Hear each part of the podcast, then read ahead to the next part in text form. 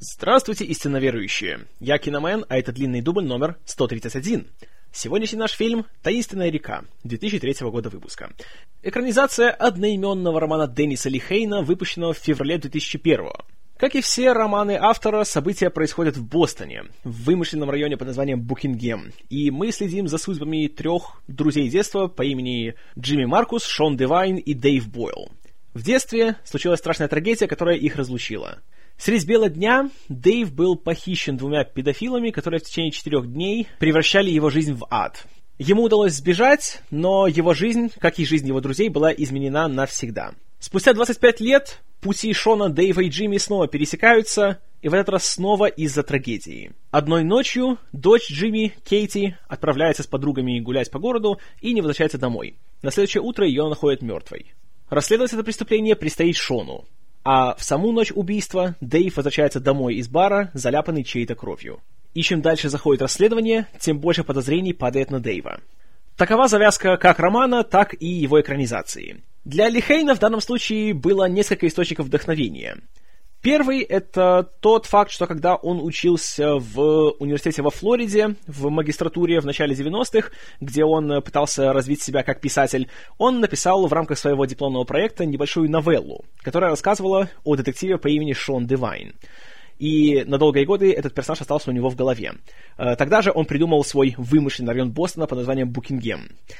В конце 90-х, когда его карьера уже шла на всех парах, и он выпускал примерно по роману в год, когда он еще писал э, цикл похождений своих двух самых главных известных героев э, Патрика Кензи и Анджелы Дженеро, э, тогда же ему в голову пришла простая фраза, которая не покидала его в течение длительного времени. Брэндон Харрис безумно любил Кейти Маркус. Любил, как в кино. Ну, а окончательно его сподвигло на написание романа «Воспоминания из детства», когда однажды он подрался посреди улицы с э, кем-то из своего окружения, и это заметила полиция, и офицер взял обоих драчунов, посадил в свою машину и развез по домам. И когда юный Деннис вернулся к себе в дом, его мать была шокирована. Но не тем, что он ввязался в драку и привлек внимание полиции, а тем, что он э, абсолютно спокойно сел в машину и даже не попросил, чтобы ему показали удостоверение. И слава богу, что все оказалось хорошо и все обошлось. Но мысль о том, что все это могло пойти бы абсолютно в иную сторону, не покидала Ли Хейна на протяжении многих лет. И в конце концов, где-то в 99-м, когда он выпустил свой пятый роман о Патрике и Энджи, он почувствовал усталость от э, продолжения одной и той же большой истории и решил немножко выйти за рамки и написать э, отдельную историю, более личную, более что ли, философскую для самого себя, и таким образом родился роман под названием Mystic River, Таинственная река, которая, правда, в русском переводе немножечко может ввести в заблуждение, потому что сразу выражение «таинственная река» немножко наводит на всякие мысли о паранормальном и сверхъестественном, хотя в реальности ничего такого здесь нету. И это просто такая легкая игра слов, потому что Э, река Мистик — это настоящая река, которая проходит через весь город Бостон. И в сюжете она играет э, довольно важную роль в определенный момент. Не буду говорить какой. И, среди прочего, один из героев говорит, что что-то в этой реке есть. И от этого пошло вот это разночтение названия. Как я уже говорил, книга была опубликована в феврале 2001 года, и вопреки всем опасениям автора, она собрала очень положительные отзывы и подтвердила, что Лихейн не просто талантливый, жанровый в кавычках писатель, но еще и он способен делать нечто гораздо более серьезное и более, что ли, высокохудожественное, если позволите. Спустя пару месяцев после успешных продаж книги и попадания ее в списки бестселлеров, разумеется, начали появляться предложения по поводу съемок экранизации – Однако для Лихейна эта история была слишком уж близка к сердцу, и он не хотел продавать права на экранизацию. Поэтому долгое время как-то все затихло. Пока в один прекрасный день синопсис книги не попался на глаза Клинту Иствуду. Почитав краткое содержание, он посчитал, что это чертовски интересный сюжет, и надо бы связаться с автором. В этот раз Ли Хейн, который обычно сразу давал отказ любым кандидатам на экранизацию, даже не встретившись с ними, когда услышал, что Клинт Иствуд заинтересован, он, конечно же, согласился с ним увидеться. Поговорив с оскароносным режиссером, Ли Хейн понял, что если он отдаст ему права на экранизацию, то они будут в надежных руках. Поэтому они договорились. Тогда же при одной из своих первых встреч они определились с сценаристом, который будет заниматься адаптацией. Им стал Брайан Хелгеланд – также лауреат Оскара за «Секреты Лос-Анджелеса», и который также уже успел немножко поработать с Иствудом, потому что примерно в то же время он для него писал сценарий для «Кровавой работы». Таким образом, уже в 2002 году, после того, как Иствуд доделал кровавую работу и пустил ее в прокат, он взялся за таинственную реку. Э, продюсировал фильм он сам, а в партнеров взял себе своих давних ассистентов, начиная еще с «Внезапного удара», четвертого фильма о грязном Гарри. Это были Роберт Лоренс и Джуди Хойт, для которых это стал э, практически дебют в качестве полноценных продюсеров. Потому что до того они были в должностях либо ассистента режиссера, либо просто ассистента Клинта Иствуда, ассистента продюсеров и так далее. Финансировать фильм, как и все режиссерские проекты Иствуда, взялись Warner Brothers, ну а руководство съемками было возложено на компанию Иствуда Мальпасо. Как и всегда, съемочную группу фильма составили люди, с которыми Иствуд работал уже раньше и с которыми у него уже давно утвердились хорошие рабочие отношения. Так, оператором-постановщиком для него был назначен Том Стерн, который только что снял для него кровавую работу. Монтировать фильм взялся Джоэл Кокс, который монтирует практически все фильмы Иствуда. А художником-постановщиком стал номинированный на Оскар Генри Бамстед, которого вы помните по «Непрощенному». Что касается актеров, то тут Иствуду не нужно было никого упрашивать, потому что они сами становились в очередь, чтобы получить шанс сыграть у него любую, даже самую маленькую роль. И практически весь актерский состав, по словам режиссера, это были люди, которых он э, в первую очередь хотел получить на роли. В первую очередь он нанял Шона Пена на роль Джимми, э, затем Майкла Китона на роль Шона и Тима Робинса на роль Дэйва. В роли сержанта Уайти Пауэрса по книге начальника, а по фильму напарника э, Шона был сначала взят э, Форест Уитакер. Однако вскоре оказалось, что его график слишком плотно запит, и, получается, накладываются съемочный график один на другой, ему пришлось выбыть из проекта. Поэтому вместо него был взят Лоренс Фишберн. А что касается Майкла Китона, тот длительное время готовился к роли и даже некоторое время, э, в кавычках, поработал в бостонской полиции, но почти в последний момент у него возникли пресловутые творческие разногласия с Клинтом Иствудом, и он выбыл из проекта. Поэтому в пожарных темпах пришлось искать ему замену, которой стал Кевин Бейкон который, в свою очередь, тоже очень усердно готовился к роли и тоже, в кавычках, поработал в бостонской полиции и с большим удовольствием влился в актерский ансамбль. На женские роли Селесты Бойл и Анна Бет Маркус Иствуд взял двух актрис, с которыми уже работал. Маршу Гей Харден, которая появлялась в «Космических ковбоях», и Лору Лини, которая была в «Абсолютной власти». Кроме того, в один из эпизодов фильма на роль колоритного владельца магазина мистера Луни Иствуд позвал своего старого друга Илая Уоллока, с которым в последний раз работал аж на хорошем-плохом злом у товарища Леоне. Как и всегда у Иствуда, съемки проходили очень быстро и очень минималистично. Режиссер не проводил репетиции с актерами, потому что он считал, что на репетициях тратится очень много энергии, и очень часто возникает вероятность того, что если актер прекрасно что-то покажет тебе на репетиции, а у тебя нету камеры, чтобы все это запечатлеть, а затем, когда приходишь на съемки, все начинается с нуля. И всегда есть опасность того, что на съемочной площадке он не повторит то, что он делал при читке или при репетиции. Поэтому Иствуд предпочел, что называется, репетировать уже перед камерой. Это, конечно, очень рискованный шаг, но Иствуд настолько был уверен в своих актерах, что он готов пойти на такой риск. Актеры, в свою очередь, чувствовали гигантскую ответственность перед таким именитым режиссером, поэтому под руководством Шона Пена они самостоятельно проводили свои репетиции. Собирались у кого-нибудь в гостиничном номере, брали сценарий и просто его прочитывали друг с другом. И таким образом уже как-то немножко готовились к тому, как бы что-нибудь немножко отшлифовать, как что лучше сыграть, где что лучше сказать и тому подобное. Иствуд был не против. А вот против чего он был, так это против руководства Warner Brothers, которое хотело, чтобы в целях экономии средств он отправился снимать фильм в Торонто, что в Канаде. А Иствуд же, прочитав книгу и поговорив с Лихейном, понял, что это бостонская история, и снимать ее нужно в Бостоне, потому что никакой другой город не передаст весь э, дух и весь колорит этого города. Ну и сами понимаете, Клинт сказал, Клинт сделал. И съемки проходили именно что в Бостоне, в родном районе Лихейна, Дорчестере. И, кстати, сам автор тоже засветился в фильме. Он появляется буквально на полсекунды, э, почти в конце, на сцене парада. Нам показывают, как едет старый кабриолет, и там сидит э, на его заднем сидении э, человек, который машет рукой и улыбается. Так вот, этот человек — Деннис Лихейн. Как и всегда, у Иствуда съемки проходили быстро, спокойно, и каждую сцену он снимал не более одного-двух дублей. Опять-таки, благодаря усердной подготовке своих актеров. Спустя примерно год после начала работы над фильмом, в октябре 2003-го фильм вышел в прокат. И, как это всегда бывает у Иствуда, собрал исключительно положительные отзывы, сразу же стал попадать в десятки лучших фильмов за год у самых именитых критиков, но что еще интереснее, в отличие от череды его предыдущих фильмов, типа «Абсолютная власть», «Космическая ковбой», «Кровавая работа», фильм еще и очень успешно прошел в прокате. А, его производственный бюджет был около 30 миллионов долларов, а по миру он собрал около 150 что делает его, если не самым, то одним из самых успешных фильмов в режиссерской карьере Иствуда.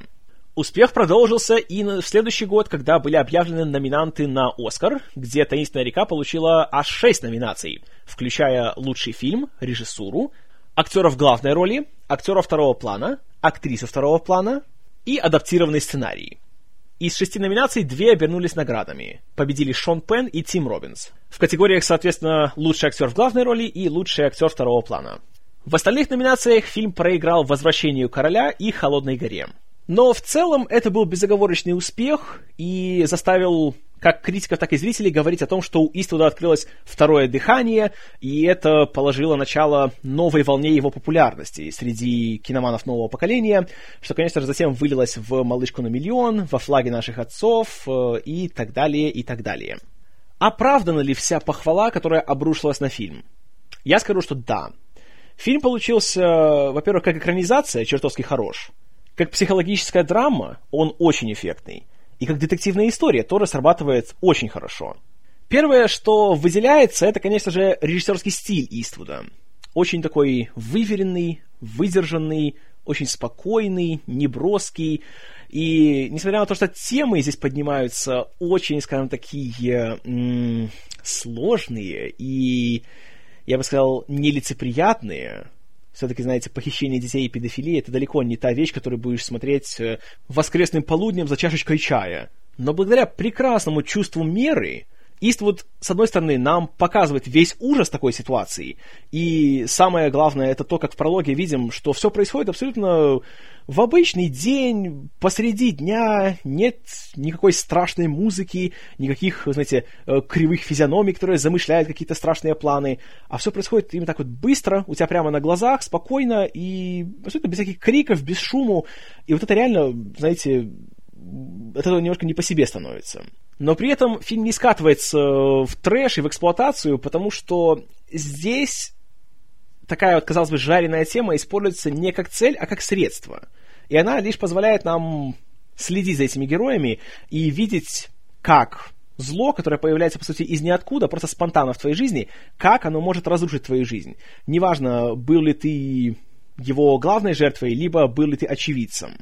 И кроме того, как, в принципе, и все фильмы Иствуда за последние 20 лет, «Таинственная река» настроена очень сильно против насилия. В принципе, насильственных сцен в фильме почти то и нет. Есть буквально одна, которую можно в полном смысле назвать сценой насилия. Она происходит уже ближе к концу. И она снята максимально незрелищно, не захватывающе и просто отталкивающе. А ключевая сцена, э, сцена гибели Кейти, так и вовсе остается за кадром, и мы видим лишь последствия. И вот это очень выгодно выделяет «Таинственную реку» на фоне других фильмов э, детективного жанра, где там зачастую у нас дело все в интриге, знаете, да, вот есть преступник, есть преступление, так захватывающе его искать, а здесь же мы большую часть фильма проводим э, с родственниками жертвы, и мы видим ту эмоциональную мясорубку, через которую они проходят. И насколько все это жестоко и бессмысленно и необъяснимо. И именно вот этими сценами фильм цепляет, наверное, больше всего. Хотя тут, конечно, у меня к фильму есть некоторые претензии в плане актерской игры. А, Шон Пен получил свой первый Оскар за эту роль. И я не могу сказать, что он плохо играет. Он хорошо играет. Он убедительно показывает э, э, состояние Джимми и его постепенную трансформацию из, казалось бы, уже завязавшего с темным прошлым бывшего зэка, который теперь просто живет спокойной, мирной, бытовушной жизнью, э, в холодного, поглощенного ненавистью криминального авторитета, который совершает немыслимое. Это, конечно, все хорошо, но все-таки нельзя не признать, что в некоторых сценах особенно в той, которая стала, по сути, визитной карточкой фильма, э, когда Джимми пробирается в парк, который оцеплен полицейскими, и все его держат, потому что он разъяренно орет, спрашивая у Шона, там ли лежит его дочь и мертва ли она. Вот в этой сцене все-таки немножко больше видно Шона Пена, чем его героя Джимми Маркума. Кстати, вот интересная вещь. А, из Маркуса в книге он превратился в Маркума в фильме. Единственная фамилия, которую поменяли во всей истории, э, неясно почему, наверное, по юридическим причинам. И есть просто сцены, где Пен все-таки слишком тянет на себя одеяло. Слишком много он актерствует. И просто так случилось, что на этой неделе, к сожалению, по очень-очень неприятному стечению обстоятельств, мне просто довелось побывать на похоронах, где родителям пришлось похоронить собственного ребенка. Я видел, как выглядят такие родители, которым, к сожалению, пришлось пережить такое настолько немыслимую такую трагедию, и эту вот просто нечеловеческую боль. И я вам скажу, что Пен здесь все-таки перестарался. И он не столько выглядит как э, скорбящий отец, сколько выглядит как актер, который отчаянно пытается изображать скорбящего отца. Вот в некоторых сценах. Хотя в остальных, я не спорю, он хорош. И я уже говорил, когда э, Джимми переходит в режим зловещего криминального авторитета, тут Пен срабатывает на все 110. Такой сволочью становится, что просто мороз по коже. И все-таки я вам скажу так, что он хорошо сыграл, у меня не то, чтобы вообще я говорю, что «О, не, Пен, он невыносим, надо было кого-то другого брать». Нет, он хорош, но не на Оскар. Извините, нет. Также смешанные чувства у меня вызвал Тим Робинс в роли Дэйва. Опять-таки, в большинстве сцен он срабатывает просто идеально. И ему прекрасно удается с помощью, опять же, и своей позы, своей такой сутулости, и с помощью игры глазами он передает всю ту боль, всю ту черноту, которую носит в себе Дэйв на протяжении всей своей жизни. И ему все-таки сочувствуешь на протяжении всего фильма и понимаешь, что если бы вот не случилось, если бы вот два старых выродка не, не похитили его, то жизнь пошла бы, наверное, совершенно другим путем у него. Но вот так вот получилось. И, конечно, его безумно жаль. Но есть сцены, где в Дэйве пробуждается то, что он называет «мальчик, который сбежал от волков». И у него проявляется такая вот темная сторона психики, такое легкое раздвоение личности. И вот тогда все-таки, опять же, я вижу здесь не столько психически расстроенного человека, сколько актера, который изображает психически расстроенного человека. А это не одно и то же. И то, что ему дали за эту роль Оскара, опять же, поймите меня правильно, я рад, что у Тима Робинса есть Оскара. Он достойный Оскара актер. Но у меня такое чувство просто, что за эту роль ему дали его. Больше за совокупность заслуг, чем реально за одну роль. Но раз уж мы коснулись темы Оскаров, то вот кому реально надо было давать Оскар, а кому не дали, так это Марша Гей Хартен, которая играет жену Дэйва, Селесту. Вот она просто великолепна. У нее есть несколько сцен, во время которых просто смотришь, и ты заворожен тем, насколько она, опять же, используя минимальные средства, передает всю ту гигантскую гамму эмоций, через которую проходит героиня. Есть одна сцена, которая, наверное, мне больше всех нравится с ней. Это э, спойлер, момент, когда Селеста приходит к Джимми и говорит ему о своих подозрениях насчет того, что, возможно, Дэйв убил Кейти.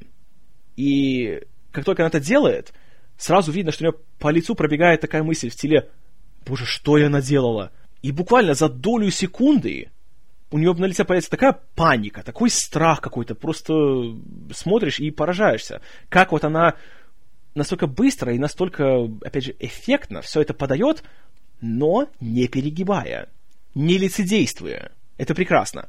И ее финальная сцена, которая происходит уже на параде, уже спойлер, после того, как Джимми незаслуженно убивает Дэйва, вот этот момент меня просто, если честно, разрывает на части каждый раз отличная работа у нее. На мой взгляд, одна из лучших в этом фильме, но, к сожалению, Академия посчитала, что Рене Зелвигер в «Холодной горе» сыграла лучше. Я так не считаю. Но в целом нельзя не отметить, что как раз с актерами Иствуд поработал прекрасно, в общем и целом. Здесь нет никого, кто, скажем так, халтурит или играет никак. Даже тот же Лоренс Фишберн, которому досталась довольно неблагодарная роль, ходить и просто выдавать экспозицию. И тот смотрится реально хорошо. Хотя тут, конечно, немножко проблема адаптации, в том плане, что Уайти в книге был чуть, чуть-чуть более э, хорошо описанным персонажем. Но насчет разницы между книгой и фильмом я еще поговорю через пару минут. А, еще хороша Лора Лини. Она играет героиню, такую леди Макбет, супругу Джимми по имени Анна Бет. И ей тоже очень хорошо удается, очень так тонко сыграть, тоже ее изменение из э, горюющей матери в исчадие ада. И финальные сцены между ней и Шоном Пеном, они очень сильные. И они очень такие, я сказал, тревожные и настораживающие. Но от этого еще более интересные. И все актеры фильма срабатывают прекрасно.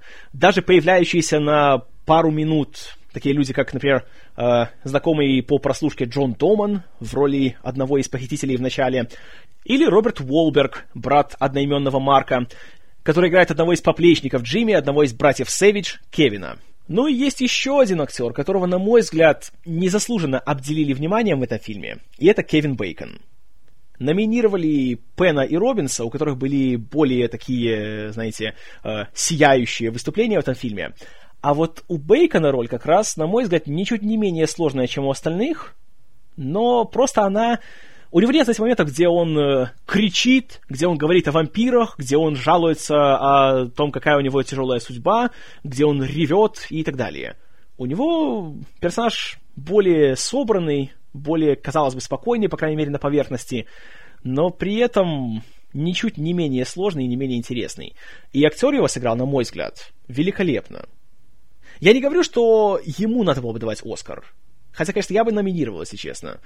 И когда на него смотришь, то никогда не возникает такой мысли, что он как-то смотрится здесь неуместно и неподготовленно, учитывая то, что у него были очень малые сроки на то, чтобы вжиться в эту роль и нормально ее разработать. А все получилось, получилось прекрасно. Но отчасти, наверное, причина, по которой на Бейкона так немножко все закрывают глаза в этом фильме, это то, что при адаптации его персонаж, наверное, потерпел больше всех разница между книгой и фильмом, в принципе, довольно небольшая. Я вообще удивился после того, как прочитал книгу и затем посмотрел фильм, э, насколько близко все к тексту. Наверное, процентов так 85 э, текста книги остались нетронутыми. Большинство диалогов вообще переданы слово в слово. И за это товарищу Хелгеланду большое спасибо. Изменения касаются больше всего пролога, который в фильме значительно сократили и немножко поменяли отношения между главными героями. Потому что в книге они были не столько друзьями детства и, знаете, такими вот неразлучными, сколько просто тремя парнями из одного района, у которых родители работали вместе, и поэтому они часто проводили время совместно. И ключевая сцена похищения тоже немножечко была изменена немножко поменяли причину, по которой, э, в кавычках, полицейский, которого играет Доуман, э, цепляется к ребятам и похищает Дэйва при раскрытии характеров персонажей, как раз э, что касается Джимми и Дэйва и их жен, тут все хорошо. Тут все передано очень близко к тексту, почти без потерь.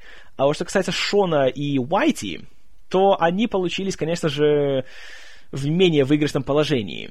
Например, э, сюжетная линия с Шоном и его женой, которая его бросила и уехала, в фильме она просто пунктирно обозначена, и так и не понимаешь, собственно, в чем там вся его причина моральных терзаний, и что там случилось, и почему так важно, что в конце она называет ему имя их дочери. В книге это все было более сложно, и, опять же, делало героя более сложным, потому что показывало, что не так-то все у него просто, и то, что он детектив, не означает, что он весь такой, знаете, э, чистый и благородный. И в книге, среди прочего, у Шона были проблемы с отделом внутренних расследований, потому что он злоупотреблял служебным положением, чтобы наказать любовника своей жены. И Уайти был, прежде всего, его начальником, а не напарником, как это говорится в фильме. И он постоянно был с ним не столько и не только для того, чтобы помогать в расследовании, а еще и за тем, чтобы просто за ним присматривать. Потому что э, в начале книги Шон только-только возвращается из своего вынужденного административного отпуска, так сказать поэтому Уайти к нему поставлен просто как надзиратель. В фильме ничего такого нету. В фильме просто есть э, работяга-детектив Шон Девайн и есть его напарник Уайти Пауэрс. И вот, по сути, все. У них просто такие типичные отношения белый коп, черный коп, и большинство их сцен создает впечатление, что они сюда просто пришли из съемочной площадки закона и порядка. Поэтому, по-хорошему, конечно, надо было бы ту часть фильма, которая относится к Шону, надо было бы немножко доработать. Но, увы. Детективная линия фильма практически полностью повторяет детективную линию книги, потому что она в романе была очень хорошо написана. Все-таки Ли Хейн уже собаку съел на подобных историях, и там все очень хорошо изложено, очень логично, поэтому тут просто надо было все нормально снять в правильном порядке, чтобы ничего не испортить. Равно как и э, все подсказки, которые давал Ли Хейн в книге, они сохранились и в экранизации. Поэтому в реальности, если будете смотреть внимательно, то уже в самом начале расследования у вас будет догадка о том, кто же был убийцей. Ну и тут, наверное, надо немножко удариться в спойлер насчет того, кто все-таки является убийцей дочери Джимми, и как это все смотрится в общем масштабе истории. Очень, получается, такая почти древнегреческая трагедия. И история о карме, и о том, что все зло, которое ты совершаешь, возвращается обратно к тебе. Только платишь уже не ты, а твои дети. И на протяжении истории мы узнаем, что когда Джимми еще занимался ограблениями, в его бригаде был чел по имени просто Рэй Харрис, которого поймала полиция, и для того, чтобы избежать тюрьмы, он нашестерил на Джимми, из-за чего тот сел на два года, и это как раз совпало с очень мрачным периодом в его жизни, потому что его первая жена Марита в это время была смертельно больна и умерла, пока он был в тюрьме. За это Джимми, когда вышел на волю, убил Рэя и бросил его труп в реку Мистик, которая течет через Бостон. Спустя много лет, по воле судьбы, дочь Джимми, Кейти, становится девушкой Брэндона Харриса, сына Рэя, несмотря на то, что отец ей строго запретил с ним встречаться. И по злейшему совпадению оказывается в конечном итоге, что убийцей Кейти был, опять же, спойлер, Рэй Харрис-младший. Младший не мой сын просто Рэя Харриса и его друг Джон О'Шей, вместе с которым они просто от нечего делать украли отцовский пистолет и пошли по городу придуриваться. И просто так попалось, что на пути им встретилась Кейти, они хотели ее припугнуть, но все пошло не так, как надо, и пришлось ее убить, чтобы она никому ничего не рассказала. И казалось бы, что это очередной такой комментарий по поводу того, какая пошла молодежь и как она распустилась от насильственного кино и видеоигр.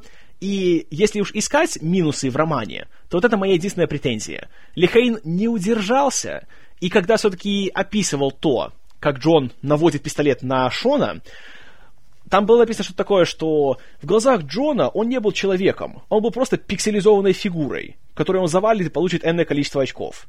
Вот не надо было так делать, не надо так вот примитивизировать такую проблему и сводить все к тому, что, а, ну понятно, это все видеоигры виноваты. Вот это, конечно, меня немножко задело. Но, к счастью, в фильме это никак не, не передано, и все показано гораздо более прозаично и гораздо более приземленно. Это хорошо, это гигантский плюс и фильму, и всем его создателям. Но все-таки в конце концов, вся вот эта вот история, весь этот финальный поворот, он э, очень хорошо срабатывает на таком большом метафорическом уровне о том, как зло, которое совершил Джимми, вернулось к нему и ударило его по самому больному. И особенно хорош последний разговор между ним и Шоном. И о том, как э, Шон в своем расследовании узнал, что э, Брэндон и Рэй-младший не знают, что их отец мертв, потому что он, понимаете ли, откуда-то присылает им ежемесячно 500 долларов, мол, э, финансовая поддержка. И Шон так и спрашивает у Джимми, а сыну Дэйва ты тоже будешь писать 500 долларов каждый месяц? И в этой сцене реакция Джимми шокирует. И хотя, конечно, у него есть некоторое угрызение совести, и он понимает, что то, что он совершил, было абсолютно неправильно, неоправданно, и это просто был злой поступок. Но он его принял. И он абсолютно спокойно к этому всему относится. Что показывает самая последняя сцена, когда Шон смотрит на Джимми через дорогу, по которой тут парад, и когда он показывает ему этот свой загадочный жест, где он как будто стреляет из пистолета в него. Джимми смотрит так, разводит руками, типа что? Ну, что поделать? Вот это, конечно, удручающий финал, который наводит далеко не на самые положительные выводы о людях. Но при этом есть что-то такое очень трагичное в этой истории, что поднимает ее гораздо выше стандартного детективного триллера. Еще одна сцена, которая, конечно, мягко говоря, оставляет горькое послевкусие, это момент, когда Джимми приходит домой и признается Аннабет в том, что он сделал. И как она спокойно, абсолютно естественно все это воспринимает. Ни на секунду у нее даже ни слова не говорится о том, что как она шокирована или разочарована своим мужем, а она просто спокойно принимает то, что ее муж убил ни в чем не повинного человека, который, в свою очередь, тоже является чьим-то мужем, и у которого тоже растет ребенок. Вот это, конечно, я вам скажу. Как вот открываются все эти самые темные уголки человеческой натуры, это... Вот это пострашнее любого самого страшного акта насилия. И должен сказать, что очень впечатляет то, что и книга, и фильм не боятся делать настолько нетипичный финал, который на самом деле не оставляет какое-то чувство, знаете, победы, удовлетворения, того, что справедливость победила, а как раз наоборот, мы видим, что почти у всех, ну, кроме Шона, конечно, э, все закончилось очень плачевно.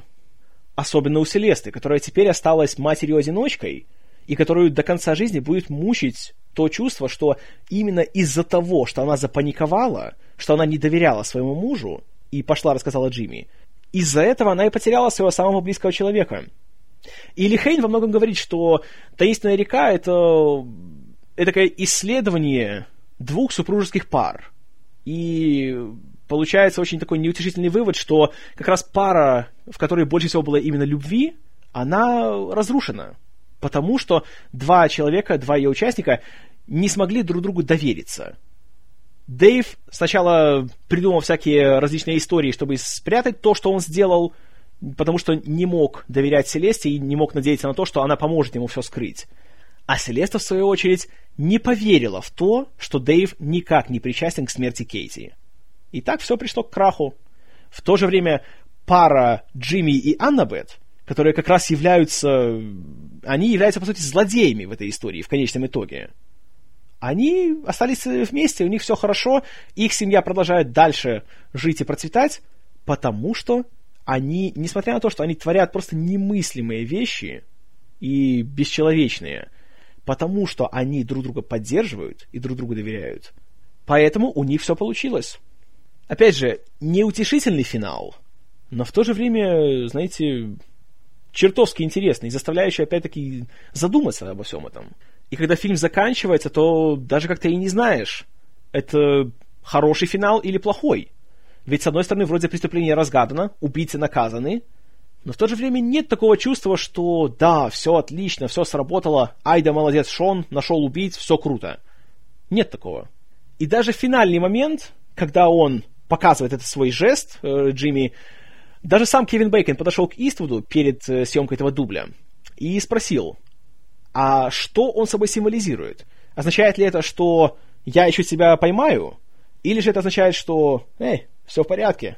На что Иствуд сказал, а вот это уже должен для себя решить зритель. Ну и я, конечно, как наивный оптимист, хотел бы верить в то, что Шон это дело просто так не оставит, и когда-нибудь в будущем все-таки он найдет способ, как наказать Джимми за все, что он наделал.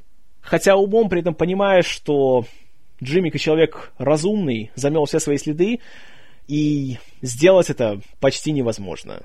Ну а что происходит в этой истории дальше, мы не знаем и уже никогда не узнаем. Когда у Лихейна спросили, есть ли у него желание написать, например, продолжение этой истории, он сказал, что, скорее всего, нет.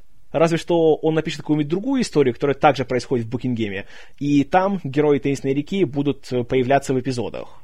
Но это все абсолютно не гарантировано, и не факт, что это когда-либо случится. Да и, по-моему, не нужно эту историю продолжать. Она завершается именно там, где она должна завершиться. В общем, подводя итог, я скажу так, что это тот случай, когда экранизация получилась чертовски хорошей, но все-таки в некоторых моментах она все-таки уступает своему первоисточнику. В плане сохранения сюжета и персонажей получилось по большей части хорошо, но, как я уже говорил, есть некоторые проблемы, некоторые пробелы. А также, что, как я уже говорил насчет актеров, тоже тут в целом все хорошо, на хорошем высоком уровне, как всегда у Иствуда. Но лично для меня, лично по моему вкусу, то, конечно, кое-что можно было и сделать немножко по-другому. Ну и есть еще один момент, который э, тоже не то чтобы портит впечатление, но не особенно его улучшает. Это тот факт, что, как и на многих своих последних фильмах, Клинт Иствуд на «Таинственной реке» был не только режиссером и продюсером, но еще и композитором. И музыка, которую он пишет, откровенно говоря, она во многих сценах вообще не нужна.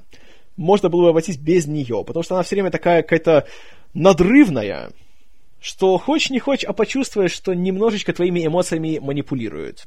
Это, конечно, не доходит до уровня Джона Уильямса в плане манипуляции зрителям, но э, часто кажется как-то так, что, ну, не знаю, как будто он написал ее в свой обеденный перерыв. Поэтому, наверное, все-таки лучше взять было либо взять профессионального композитора, либо все-таки больше внимания уделить музыке здесь и подумать все-таки, где ее вставлять, а где нет. Но несмотря на минусы, которые я назвал, я все равно очень рекомендую фильм к просмотру, как и книгу к прочтению. А художественному фильму «Таинственная река» я ставлю 8 баллов из 10.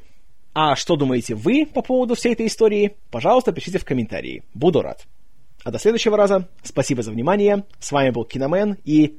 Я люблю детей.